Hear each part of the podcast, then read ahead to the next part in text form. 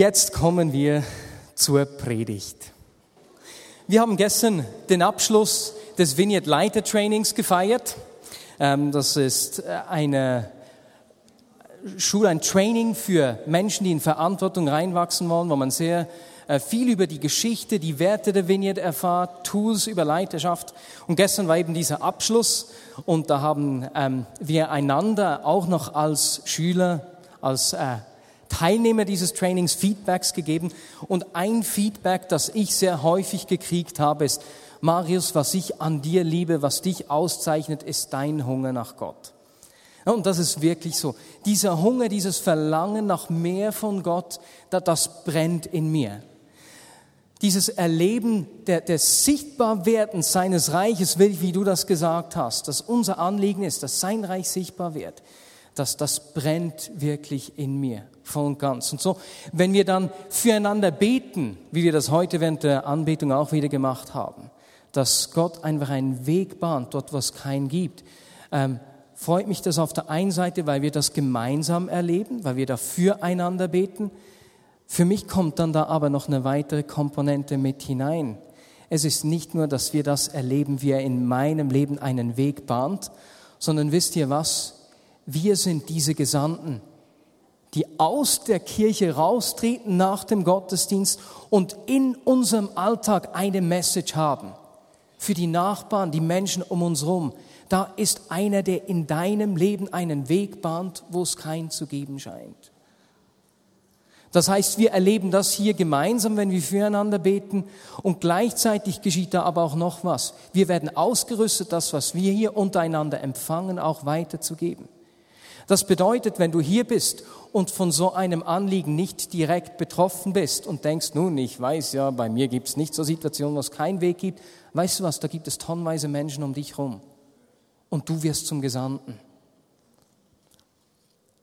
Wir haben in den vergangenen Monaten immer wieder Geschichten gehört, wie Gott in Lebenssituationen eingegriffen hat und wo etwas von dieser Größe Gottes sichtbar wird. Letzte Woche habe ich von dieser Frau erzählt, die ähm, diese Zysten hatte, diese drei Zysten, eine, die inoperabel war nach dem Gebet. Eine Woche später ging sie zum Arzt und der konnte keine dieser Zysten mehr finden. Nach dem Gebet waren die Schmerzen einfach weg. Wir haben vor etwa drei Wochen die Geschichte gehört von dieser Person, die nach 24 Jahren auf dem rechten Ohr wieder hören konnte. Ähm, und so weiter und so fort. Ah, genau, die, die, die Frau, die in Berlin an dieser Leiterkonferenz, an der regionalen Leiterkonferenz, nachdem sie letztes Jahr einen, einen Hirnschlag erlebt hat und ihre Arme seither nicht mehr recht bewegen konnte, völlige Bewegungsfreiheit wieder hatte, völlig ohne Schmerzen, das sind solche Geschichten, die, die ein Zeichen dieses Hereinbrechens des Reiches Gottes sind. Für uns sind diese Geschichten nicht der Fokus. Verstehst du, wir suchen nicht diese Geschichten oder diese Erlebnisse, aber diese Erlebnisse sind Zeichen des Sichtbarwerdens des Reiches Gottes, der Herrschaft von Jesus, die sichtbar wird. Und genau deswegen ermutigt mich das. Jesus, dein Reich komme, dein Wille geschehe, wie im Himmel, so auf Erden. Und diese Predigt, die ich heute halte, ich bin froh, dass ich die um 5 Uhr Gottesdienst auch noch halten kann. Ich habe die vor drei Monaten in der Community gehalten, auch schon im Mittagsgottesdienst und ich wollte die unbedingt auch noch mal um 5 Uhr halten können und das ist heute jetzt zum Glück der Fall. Dein Reich komme, dein Wille geschehe, wie im Himmel, so auf Erden. Und diese Message, die Jesus hatte, die hat sich in den letzten 2000 Jahren nicht verändert. Jesus kam und sagte, tut Buße, denn das Reich Gottes ist nahe herbeigekommen. Buße heißt so viel wie einen Sinneswandel zu vollziehen, umzudenken. Weswegen sagt Jesus hier, Leute, ihr müsst euer Denken ändern. Ihr müsst diesen Sinneswandel vollziehen. Weil er sagt, das Reich Gottes ist nahe herbeigekommen. Ich komme, ich bringe die Möglichkeiten Gottes mit mir, die Herrschaft Gottes, die Möglichkeiten Gottes, die eure weit übersteigen. Wenn ihr nicht bereit seid, eure Sicht der Realität zu ändern, werdet ihr die Realität dessen, was ich mitbringe, nicht erfassen können. Ist das verständlich? Wenn du nicht bereit bist, umzudenken, diesen Sinneswandel, diesen Prozess zu gehen, wirst du nicht verstehen können, was ich bringe und was ich tue. Und deswegen will ich persönlich diesen Perspektivenwechsel auch vollziehen, aus einem Leben von meinen menschlichen Möglichkeiten hin zu einem Leben aus den Möglichkeiten Gottes. Und seit es die Vignette Bern gibt, haben immer wieder Menschen auf unterschiedliche Art und Weise über einen kommenden Aufbruch gesprochen. Ähm, Menschen aus der Gemeinde selbst, da gab es Leiter von extern, die prophezeit haben, dass wir so einen Aufbruch äh, erleben würden. Und wir haben in der Geschichte der Vignette Bern auch immer wieder solche Anzeichen erlebt. Ich kann mich erinnern ähm, an den Toronto, an die Zeit des Toronto-Segens beispielsweise, wo was an Erfrischung gekommen ist. Wir haben früh auch schon erlebt, wie Menschen körperlich geheilt wurden. Und da gab es immer wieder solche Zeichen. Gerade auch eben die Geschichten in der letzten Zeit. Ganz Besonders erinnere ich mich aber an ein persönliches Erlebnis. Ich habe einigen von euch auch schon davon erzählt. Es war ein intensives Gotteserlebnis, das ich im Jahr 1994 gemacht habe. Ich war damals gerade nach dem Ende meines äh, Gymnasialen, meiner Gymnasiumszeit in den USA für drei Monate. Und als ich da ankam, habe ich einfach Gott auf ganz spezielle Art und Weise erlebt. Ich habe beispielsweise für eine Frau gebetet, ich konnte nicht mehr richtig sprechen, da kamen irgendwelche Laute aus mir raus, ha, ha, ha, ha, ha, hat sich dann etwas verändert so. Innerlich habe ich mich angeklagt, Marius, du bist nur zu feige, Worte rauszulassen, jetzt sei doch mal nicht so feige. Und dann sagt die Frau mir nach dem Gebet, ich bin Schwedin und jetzt hast du in Schwedisch für mich gebetet, Herr, zünd ihr Feuer wieder an. Das heißt, ich habe mich innerlich angeklagt und habe dann in einer Sprache gesprochen, die ich gar nicht kenne. Und da sind noch einige andere Dinge geschehen, die noch etwas freakiger waren. Das würde zu weit führen, das jetzt zu erzählen. Aber in dieser Zeit hatte ich wie, hat Gott zu meinem Herzen gesprochen durch ein Bild. Und zwar hat er gesagt, Marius, das, was du hier erlebst, ist ein Vorgeschmack darauf, was euer Alltag sein wird. Das heißt, so wie du die übernatürlichen Dinge, die du jetzt hier erlebst, das ist ein Vorgeschmack darauf, was euer Alltag sein wird. Und mich hat das gepackt aus zwei Gründen. Erstens, er hat nicht gesagt, Marius, das ist ein Vorgeschmack, was dein Alltag sein wird. Ne? Marius, du wirst, boah. Nein, er hat gesagt, was euer Alltag sein wird. Das schließt ganz viele Menschen mit ein. Ich, das geht über die Vignette Bern hinaus, das geht über die Vignette-Bewegung hinaus. Und das Zweite, was mich begeistert hat daran, ist, er hat nicht nur zu mir gesprochen, ich habe nicht, nicht nur was gehört, er hat mir einen Vorgeschmack gegeben. Ich habe da was erlebt von diesem Kommenden. Und das war für mich, als würde, würde eine, eine Route, eine so Angelroute ausgeworfen und ich bin einfach hooked. Ich hange an diesem Haken. Ich weiß, wofür ich lebe. Für dieses Sichtbarwerden, für dieses Reich von Gott, für diesen kommenden Aufbruch. Dafür will ich mein Leben geben. Danach strecke ich mich aus. Und das Schöne ist, wie ich gesagt habe, ist nicht etwas, was, er, was nur mich angeht. Das ist etwas, das, das will er uns schenken. Er gibt dir und mir Anteil daran. Das ist nicht nur ein, etwas, was er einer kleinen Gruppe von Menschen schenken will. Du lebst ganz bewusst in dieser Zeit, in der du lebst. Er hat dich hier hineingepflanzt. Auf uns wartet ein Aufbruch und er will dich und mich mit hineinnehmen. Da gibt es eine Bibelstelle, die mich sehr ermutigt hat zu diesem Thema. Und zwar finden wir das im Jesaja 54, Verse 1 bis 3. Wir lesen dort, Freue dich, du Unfruchtbare, die keine Kinder zur Welt gebracht hat. Juble laut, obwohl du nie in Wehen gelegen hast. Denn die verlassene Frau wird mehr Kinder haben als die, die mit dem Mann zusammenlebt. Das sagt der Herr zur Zionsstadt. Mach dein Zelt größer, spanne deine Zeltdecken aus, ohne zu sparen. Verlängere die Seile und schlag die Zeltpflöcke fest ein. Denn nach Süden und Norden wirst du dich ausbreiten. Deine Kinder werden das Gebiet fremder Völker in Besitz nehmen und die verwüsteten Städte besiedeln. Mein erster Gedanke aus diesem ersten Vers raus, dieses Textes ist, Gott ist gut, immer und jederzeit. Und wenn ich diese Einleitung über diesen Aufbruch, den Gott uns schenken will, dieses Sichtbarwerden des Reiches Gottes, wenn ich darüber spreche, dann löst das nicht bei allen das Gleiche aus. Einige werden sagen, hurra, danach strecke ich mich auch aus, das wünsche ich mir auch. Sie sind Feuer und Flamme. Andere sind vielleicht skeptisch, ja, das habe ich schon tausendmal gehört, oder gleichgültig und tun sich schwer damit. Sind vielleicht vor allem die Dinge, die noch nicht sind. Es sind ja schön all die Geschichten, wie Menschen geheilt werden. Weswegen hat Conny die Metastasen? Weswegen ist hier dieses und jenes noch nicht geschehen? Es gibt viele Dinge, die uns die Sicht auf Gottes Möglichkeiten zu rauben versuchen. Und wenn wir diesen Text im Jesaja 54 anschauen, dann beginnt er mit einer Ermutigung an das Volk Gottes. Die Prophezeiung, die fällt entweder in die Zeit, als Israel im Exil lebte, oder blickt auf diese Zeit voraus. Und die Realität des Volkes ist nicht wirklich rosig. Ich meine, der Text klingt wahnsinnig schön und pompös, aber die Situation, in der sich das Volk befand, war nicht schön.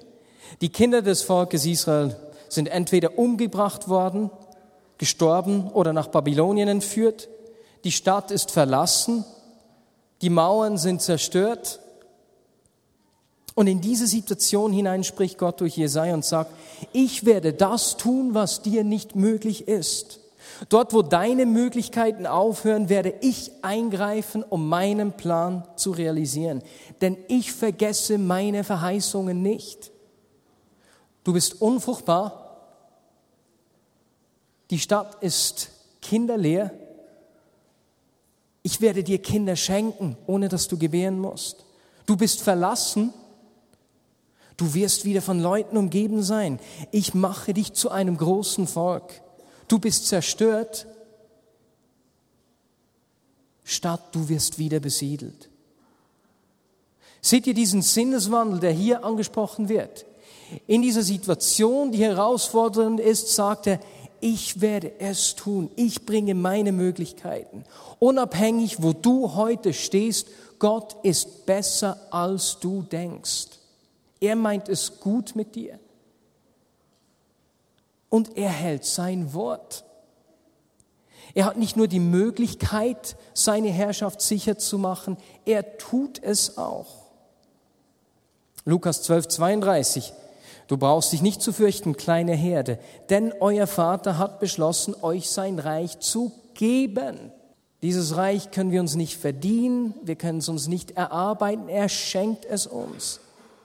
Gott will seine Möglichkeiten in deinem und in meinem Leben sichtbar machen. Sein Plan hat sich seit 2000 Jahren nicht geändert.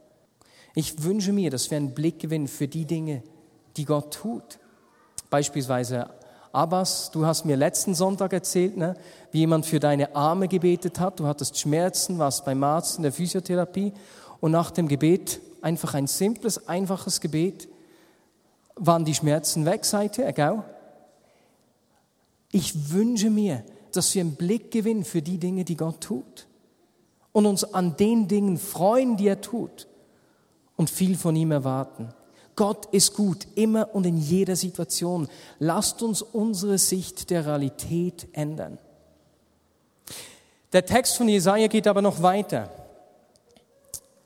Vers 2 lesen wir, mach dein Zelt größer, spanne deine Zeltdecken aus, ohne zu sparen, verlängere die Seile und schlag die Zeltpflöcke fest ein. Gott will unser Gebiet erweitern, er will über meine Möglichkeiten hinausgehen. Ich meine es gut mit dir, Hans. Deswegen will ich meine Möglichkeiten durch dich sichtbar machen. Deswegen will ich in deinem Umfeld einen Weg bahnen, wo Menschen um dich herum keinen Weg sehen. Darauf können wir uns vorbereiten. Jetzt, wenn er sagt, mach dieses Zelt größer. Wenn ich Zeltpflöcke weiter stecken will, um längere Stoffbahnen einzuarbeiten, was muss ich dann machen? Ich muss die bestehenden Zeltpflöcke erstmal rausnehmen. Ne? Ah, das noch eine, eine Herausforderung. Stell dir mal vor, du, du bist in einer Wüste, schönes, fettes Zelt, na, schön sicher, da kommt kein Sandkorn rein, da bist du von diesem Wind geschützt. Und nun sollst du dein Zelt erweitern. Zelt erweitern heißt Zeltflöcke raus. Und was geschieht? Es gibt diesen Moment, wo es reinwinden kann, wo Sand reinblasen kann und was etwas ungemütlich wird. Das bringt erstmal etwas Unruhe. Und da ist eine erste Herausforderung. Was ist in meinem Leben größer? Der Hunger nach mehr von Gott oder meine Bequemlichkeit oder meine Unsicherheit? Auch hier die Aufforderung, Leute, lasst uns unser Denken ändern. Und wenn ich die Geschichte des Volkes Israel anschaue, dann finde ich es spannend, dass Gott vor dem Volk Israel nicht gleich alle Feinde auf einmal vertrieben hat. Ne? Sie kamen in das verheißene Land. Gott hat ihnen gesagt, ihr werdet bestimmt den Jordan überschreiten und das Land in Besitz nehmen und es besiedeln, das der Herr, euer Gott, euch geben wird. Super, also auch hier sehen wir wieder, er hat ihnen gesagt, ich gebe euch dieses Land, auch wenn übermächtige Feinde dort zu wohnen scheinen, ich gebe es euch. Dann im 2. Mose 23, Verse 29 und 30. Allerdings werde ich die Feinde nicht schon im ersten Jahr vollständig vertreiben, sonst bleiben weite Landstriche unbestellt und verwildern und das Wild vermehrt sich, vermehrt sich so stark, dass ihr nicht mehr Herr darüber werdet. Deshalb werde ich sie nur nach und nach vor euch vertreiben, in dem Maß, in dem ihr euch vermehrt und das Land in Besitz nehmen könnt. Gott vertraut uns Dinge in dem Maß an, wie wir es besiedeln können, in Besitz nehmen können. Stell dir mal für das Volk Israel vor, was das praktisch bedeutet. Die Feinde, die leben nach wie vor neben dir. Es bedeutet Spannung, dauernde Spannung. Und wir würden uns doch wünschen, dass Gott uns alle Herausforderungen ein für alle Mal einfach wegnimmt. Na? Es wäre doch schön, keine Sorgen mehr zu haben, keine Herausforderungen. Aber Gott scheint dies hier beim Volk Israel bewusst nicht zu machen. Er möchte, dass das Volk in das Land hineinwachsen kann. Und das bedeutet für das Volk auch, dass es immer wieder aufbrechen muss, um gegen diese Feinde aufzustehen. Es bedeutet, in Bewegung bleiben zu müssen. Gott vertraut dir und mir genauso Fähigkeiten in dem Maße an, wie wir es besiedeln, uns zu eigen machen können. Bin ich bereit, mich immer wieder neu nach mehr von ihm auszustrecken, diesen Hunger zu kultivieren? Ich habe in der letzten Woche, in den letzten zwei Wochen die Geschichte der Richter gelesen und weißt du, was mich erschreckt hat? Das Volk Israel hat sich sehr schnell zufrieden gegeben mit vier Fünften. Ja, wir haben ja da schon ein schönes Land. Die Feinde, mit denen schließen wir jetzt auch noch ein Bündnis. Und sie haben sich von Widerständen, Selbstzufriedenheit und Bequemlichkeit abhalten lassen, das ganze Land in Besitz zu nehmen. Und Leute, das ist mir eine Warnung. Wie sieht es mit meinem Hunger aus? Gebe ich mich auch mit wenig zufrieden?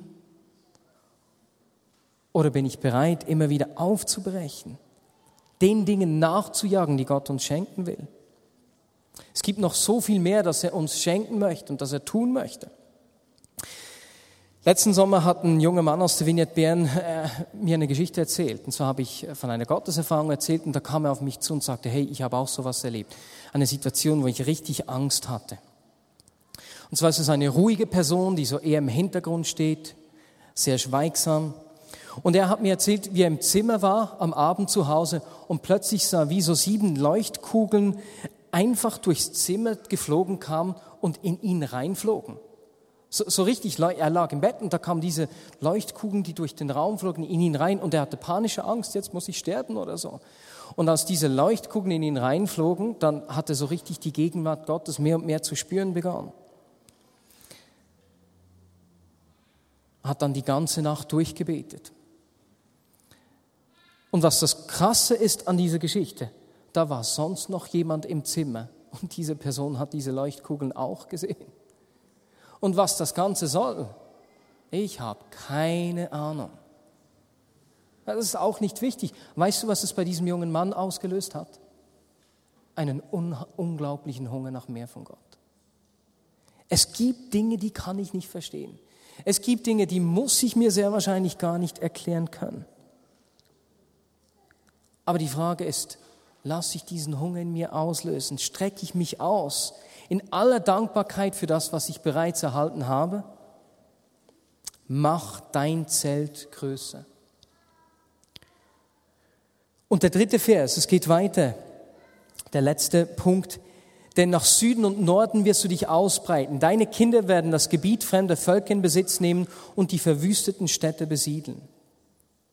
Jetzt, wenn wir wieder dieses Bild einer Stadt nehmen, eine Stadt ist ein Ort der Sicherheit, ein Ort, wo du zu Hause bist, wo du zur Ruhe kommen kannst, wo du geschützt bist mit der ganzen Familie. Na, das sind diese Stadtmauern. Ein Ort, wo man sich getrost niederlassen kann und den ganz normalen Alltag lebt. Und Gott möchte unseren ganz normalen Alltag füllen mit seinen Möglichkeiten. Du bist bewusst hier, du lebst bewusst in dieser Zeit. Er will dir einen Anteil geben an seinen Möglichkeiten. Und in diesem Anteil, den er dir geben will, sollst du dich richtig wohl und zu Hause fühlen können ah, das ist der Teil, den Gott mir anvertraut hat. Und das will ich leben, das will ich in meinem Alltag ausleben und einsetzen. Ich komme nicht zu kurz. Er meint es gut mit mir. Jetzt, bevor so eine besetzte Stadt besiedelt werden konnte, mussten erstmal die Feinde besiegt und die Stadt von allem Unreinen beseitigt, gereinigt werden. Und wenn die Stadt angegriffen und zerstört war, mussten erst äh, die, die, die Mauern, dieser Schutz wieder aufgebaut werden. Und genau diesen Schutz und diese Freiheit möchte Gott uns schenken. Er möchte uns frei machen, diesen Anteil, den er uns gibt, wirklich umarmen zu können. Und ich möchte hier definieren, was ich unter, diesem, unter dieser Freiheit unter dieser Heilung, auch unter Errettung diesen Begriffen verstehe. Es ist wiederum etwas, das Gott uns schenken möchte, das wir uns nicht selbst erarbeiten können. Und zwar bist du dann frei, ich habe das schon mal angetönt in einer Predigt, wenn du nicht von außen bestimmt wirst, sondern deinen Geist beherrschen kannst, wie es in der Bibel steht. In der deutschen Übersetzung wird das mit Selbstbeherrschung übersetzt. Das ist nicht ganz so glücklich, weil es sehr stark danach klingt, ich beherrsche mich. Ich tue etwas. Ne? Die Bibel spricht aber von Selbstbeherrschung, von einer Frucht des Geistes. Es ist etwas, was Gott in mir weckt und mir schenkt. Sprüche 25, 28, da heißt es, wie eine Stadt ohne Schutzwall, so ist ein Mann ohne Selbstbeherrschung. Das heißt, wo diese Frucht des Geistes fehlt, werde ich von anderen Dingen bestimmt, von Umständen, Sorgen, Krankheiten, Ängsten, Gefühlen, Lüsten, Süchten, vielleicht von anderen Menschen, von der Not von anderen Menschen, vielleicht von negativen Gedanken Menschen gegenüber. Und das sind Dinge, die versuchen, mich in meinen Alltag zu bestimmen. Und das Problem ist, dass dort, wo ich fremdbestimmt bin, dann fehlt in meinem Leben wie ein Stück dieser schützenden Mauer. Wie eine Stadt ohne Schutzwall ist ein Mann ohne Selbstbeherrschung. Dort, wo ich fremdbestimmt will, fehlt ein Stutz, äh, ein Stutz, ein, ein Stück dieses Schutzes, eine schöne Abkürzung. Fehlt ein Stutz. Ein Stück dieses Schutzes. Versteht ihr, was ich meine? Deswegen will Gott diese Selbstbeherrschung, diese Freiheit wiederherstellen. Selbstbeherrschung ist das Herz der Frucht des Geistes, ein Ausdruck der sichtbaren Gegenwart Gottes in meinem Leben. Und es geht dabei nicht einfach nur um Dinge, die ich nicht tue. Selbstbestimmung, Selbstbeherrschung heißt, ich mache dieses nicht falsch, ich mache jenes nicht falsch. Nein, sondern dass seine Gegenwart und seine Möglichkeiten in meinem Leben sichtbar sind. Dass ich eben ein Zuhause finde in dem Teil, den Gott mir anvertraut hat. Denn dort, wo andere Dinge mich zu bestimmen versuchen und um meine Aufmerksamkeit buhlen, habe ich keine Zeit, und keine Energie mehr für die Dinge, die Gott durch mich tun möchte, die Gott mir schenken möchte. Deswegen ist das Ziel der Heilung und der Freiheit, dass Menschen diese Selbstbeherrschung wieder erlangen. Und Gott möchte uns an diesen Ort führen, wo wir uns eben beschenken lassen können, wo wir uns ausstrecken und uns von ihm gebrauchen lassen. Lasst uns einfach einen Moment ruhig werden. Und dann möchte ich noch einen Eindruck weitergeben, der mir zugemeldet worden ist, und dann einfach beten.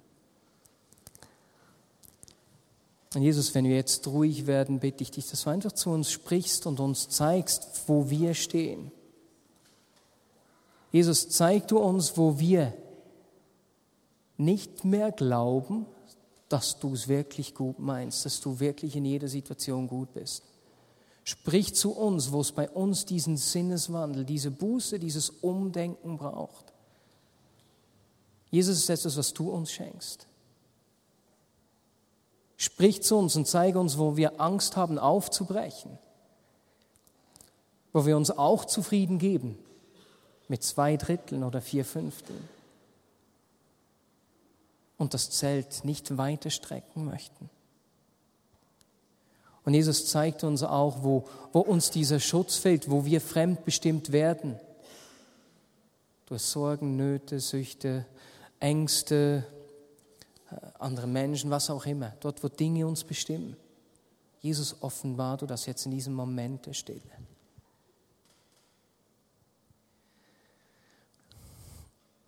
Und ich möchte gerne gleich beten für Menschen, die sagen, hey, ich möchte dieses Aufbrechen wieder kultivieren. So wie das Volk eben immer wieder aufbrechen musste, um das Land in Besitz zu nehmen. Wenn du sagst, hey, ich, ich habe mich zufrieden gegeben und ich möchte dieses Aufbrechen neu kultivieren. Und ich möchte diesen Eindruck, den jemand aus der Vignette Bern äh, gehabt hat und uns zugemailt hat, dazu vorlesen. Und zwar ging es um die Geschichte aus Johannes 5, 1 bis 9, die Heilung des Lahmen am Teich Bethesda. Und die Person schrieb, ich empfinde, dass der Gelähmte momentan ein Bild für unsere Gemeinde ist. Es gibt viele Menschen in der Gemeinde, die sich ihrem Elend ergeben, die innerlich gelähmt sind. Sie schieben die Verantwortung auf die anderen, vor allem auf die Leiter der Gemeinde und sagen, es gibt da niemanden, der mich ins Wasser schiebt. Schon so lange bin ich am Warten. Es geht mir so schlecht. An so vielen Orten der Welt ist der Heilige Geist am Wirken und niemand bringt mich hin. In meiner Gemeinde passiert nichts. Alle anderen erleben etwas, nur ich nicht. Bei Jesus geht es in dem, in dem Fall nicht um die Verantwortung der Leiter oder der gesamten Gemeinde. Jesus kommt zu jedem einzelnen gelähmten Menschen und sagt, steh auf, nimm deine Matte und geh umher. Jesus will, dass jeder von uns aktiv wird und sich auf seine, auf sein, sich auf seine Gegenwart zu bewegen. Diese Verantwortung können wir weder auf Leiter noch auf die Gemeinde abschieden. Wenn wir nichts erwarten, werden wir nichts erhalten. Wenn wir gelähmt in unseren Umständen am Beckenrand liegen bleiben, werden wir nichts von der Erfrischung des Geistes mitbekommen. Ich meine fast zu hören, wie Jesus zu jedem von uns sagt, steh auf, räume die Umstände deines gelähmten Lebens auf. Hör auf damit, dich in deine Umstände zu ergeben und dich darin in Selbstmitleid zu baden. Wenn du einen Schritt auf mich zukommst, komme ich dir zwei Schritte entgegen. Ich bin bereits da. Soweit dieser Eindruck. Und ich möchte hier einfach beten, wenn du sagst, hey, ich möchte mich entscheiden, diesen Hunger ganz neu zu kultivieren, eben selbst aufzustehen, mich auf diesen Jesus zuzubewegen, dann steh doch jetzt auf. Es geht nicht um ein Erlebnis, es geht wirklich um dieses Kultivieren des Hungers. Und Jesus, du hörst unseren Ausdruck. Jesus, du siehst, diese Entscheidung, die dadurch sichtbar wird, dass wir uns bewegen, den, den Arm heben oder aufstehen, wo wir dir sagen, nicht hier einander, nicht mir als Antwort auf die Predigt, sondern wo jeder dir gegenüber sagt, Jesus, ich will diesen Hunger kultivieren. Und Jesus, du nimmst diese Gebete, du nimmst diesen Ausdruck ernst. Und so sage ich, Herr, komm du mit deinem Geist. Wir wollen unsere Zeltdecken weiterspannen. Wir wollen unser Denken von dir ändern lassen. Ändere du unser Denken. Jesus, wir wollen nicht unser Denken von unseren Erfahrungen und unserem Wissen bestimmen lassen, sondern von deinen Zusagen, von dem, was du sagst. Wir wollen uns nicht von unseren Unmöglichkeiten limitieren lassen, sondern uns von dir und von deinem Geist bestimmen lassen. Mehr von dir, Heiliger Geist. Und Jesus, ich bitte dich, dass du in jedem einzelnen Leben ganz konkrete Schritte gehst in dieser kommenden Woche, in den kommenden zwei Wochen auch. Wir sind nicht nur Empfänger des Lichts, Jesus, du hast gesagt, ihr seid das Licht der Welt. Wir sind dem Licht der Welt begegnet und dieses Licht der Welt hat uns zum Licht der Welt gemacht. Amen.